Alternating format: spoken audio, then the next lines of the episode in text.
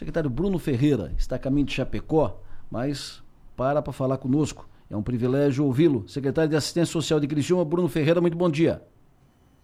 Bom dia, Delor. Bom dia a todos os ouvintes da Rádio Som Maior. Prazer estar com vocês aqui mais uma vez. O senhor já passou de Lages agora não?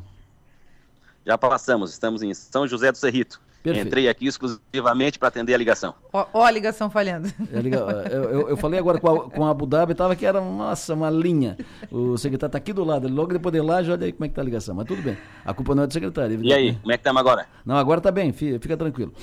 Secretário, aprovado ontem em segundo turno, em Florianópolis, Câmara de Vereadores, o projeto sobre a internação involuntária de moradores de rua, uh, usuários de drogas e tal.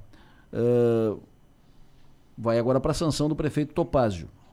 O senhor pensa em trazer esse projeto, essa iniciativa, essa ideia para Criciúma?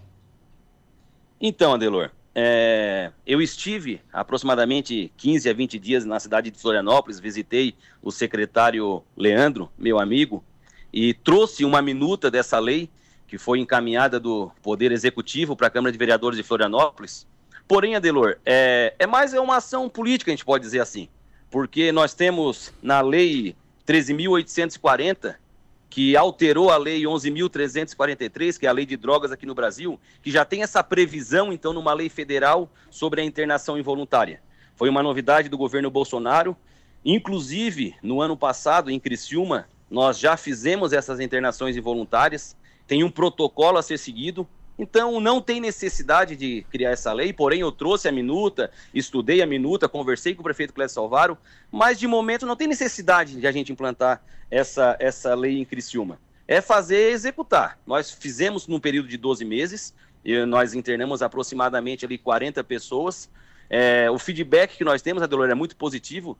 Daquelas quase 40 pessoas que foram internadas, em média 50% a gente não viu elas mais na rua, ou voltaram para suas famílias, ou se recuperaram, outras estão trabalhando. Então é uma medida que eu vejo como acertada. Né, nós fizemos em Criciúma, porém, nós é, de imediato agora, no momento, nós não estamos fazendo, hum. porque nós fazíamos numa comunidade terapêutica na cidade de Tubarão, e a lei traz que essas internações têm que ser em clínica de recuperação.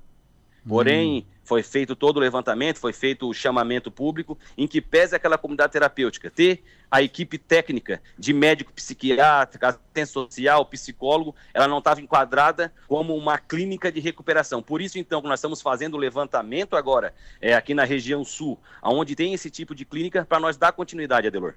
Perfeito. Então vocês devem, uh, devem, ser, devem retomar nos próximos dias, uh, meses, assim que identificar uma clínica de, de recuperação, reconhecidamente de, de recuperação, vocês devem retomar aqui a, a internação involuntária de moradores de rua dependentes químicos. Isso, Adelor. Tem três tipos de internações, né? Rapidamente explicando aqui para os ouvintes. Perfeito. Tem aquela voluntária, que é aquela quando a pessoa tem interesse de se internar, ela vai por vontade própria. Tem a involuntária, que pode pedir o parente ou quando não tiver esse parente, pode ser pedida pela Secretaria de Saúde ou a Secretaria de Assistência Social, e a internação compulsória, que essa depende de uma sentença judicial. O que nós fazemos aqui em Criciúma é a compulsória, quando vem é, uma determinação é, vale lembrar que quem encaminha não é assistência social, esse contrato é pela saúde, é pelo CAPES. E quando nós fazíamos a involuntária, as nossas técnicas da assistência social fazem um relatório acompanhando essa pessoa, que ela está em situação de rua, que ela é usuária de crack. Aí sim a gente encaminha para a Secretaria de Saúde. Lá o médico ele faz um atestado encaminhando com o CID da droga, da dependência química, e essa pessoa fica. O que a lei traz, Adelor? Hum. Que no máximo até 90 dias o que a gente entende que é muito pouco. Então, é um movimento que nós já vamos iniciar, inclusive agora será tema em debate ali em Chapecó, na reunião que estou é, me deslocando, para aumentar esse tempo de internação. A lei traz que é no máximo até 90 dias. 90 dias é o período de desintoxicação ainda, né? A gente entende assim. As internações que nós fizemos era de seis meses a nove meses que depois de um período que eles estão internados, aquele começo é difícil, ele não quer, ele quer sair, né, ele está naquela fissura pela droga, mas depois de dois, três meses eles aceitam ficar no tratamento. Então o feedback foi positivo, é, Criciúma vai continuar fazendo a internação, porque a gente, sabe, a gente entende que é um método que vai ajudar muitas pessoas. Né? Maga, estou passando. Bom dia, secretário. E então, já, nesse momento, o, o município não, tá, não, não tem esse contrato com nenhuma clínica por essa questão que o senhor mencionou. Como é que são tratados esses casos, então, hoje aqui no município, quando o Serviço de Assistência Social é, identifica esses, esses usuários, enfim, como é que é dado o encaminhamento? O que, que é feito? Bom dia, Maga. Prazer estar falando contigo.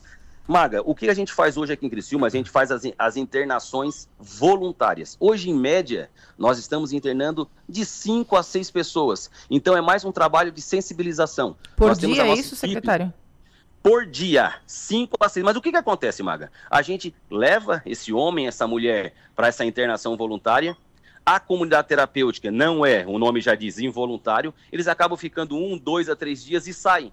A gente encontra eles na rua de novo. Se está sob efeito de droga, é mais difícil eles aceitar o encaminhamento. Então, o melhor momento de fazer essa abordagem é de manhã cedinho. Então, seis, sete horas a gente faz a abordagem. Às vezes, numa segunda, numa terceira tentativa, eles acabam aceitando. É a melhor forma? Não é. É o que nós tínhamos até hoje, com essa alteração da lei essa internação voluntária. Então, hoje a gente fazendo, vem fazendo isso, mas correndo quanto tempo, Maga, para encontrar esse local, esse local adequado, porque isso não é gasto dinheiro. Né? Por exemplo, na clínica que nós fazíamos aqui em Tubarão, nós é, investíamos R$ 1.650 por pessoa por mês não é gasto, é investimento. É o que nós vamos pleitear agora com o governo do estado também, que tenha investimento nessas clínicas de recuperação para dependentes químicos, para que nós possamos voltar a fazer as internações voluntárias, mas não apenas com recurso do município, e também com a contrapartida do estado e da União. Perfeito. Secretário Bruno, o senhor está indo a Chapecó participar de um evento de, de secretários na área da, da ação social, os secretários municipais de, de todo o estado. Vocês vão falar disso lá? Isso, Adelor, é a reunião do COEGEMAS, é o colegiado de gestores da Assistência Social do Estado, eu sou diretor, eu faço parte da diretoria e hoje também estou presidindo o colegiado da ANREC. É, são diversos assuntos, um deles o cofinanciamento do Estado, o valor do recurso que vai vir para os municípios de Santa Catarina para a política pública de assistência social. Ano passado foi 50 milhões, dividido entre os municípios. E a pauta principal, que não é só um problema de Criciúma, mas de todo o Estado e também do Brasil, é a população em situação de rua e as internações involuntárias, Adelor.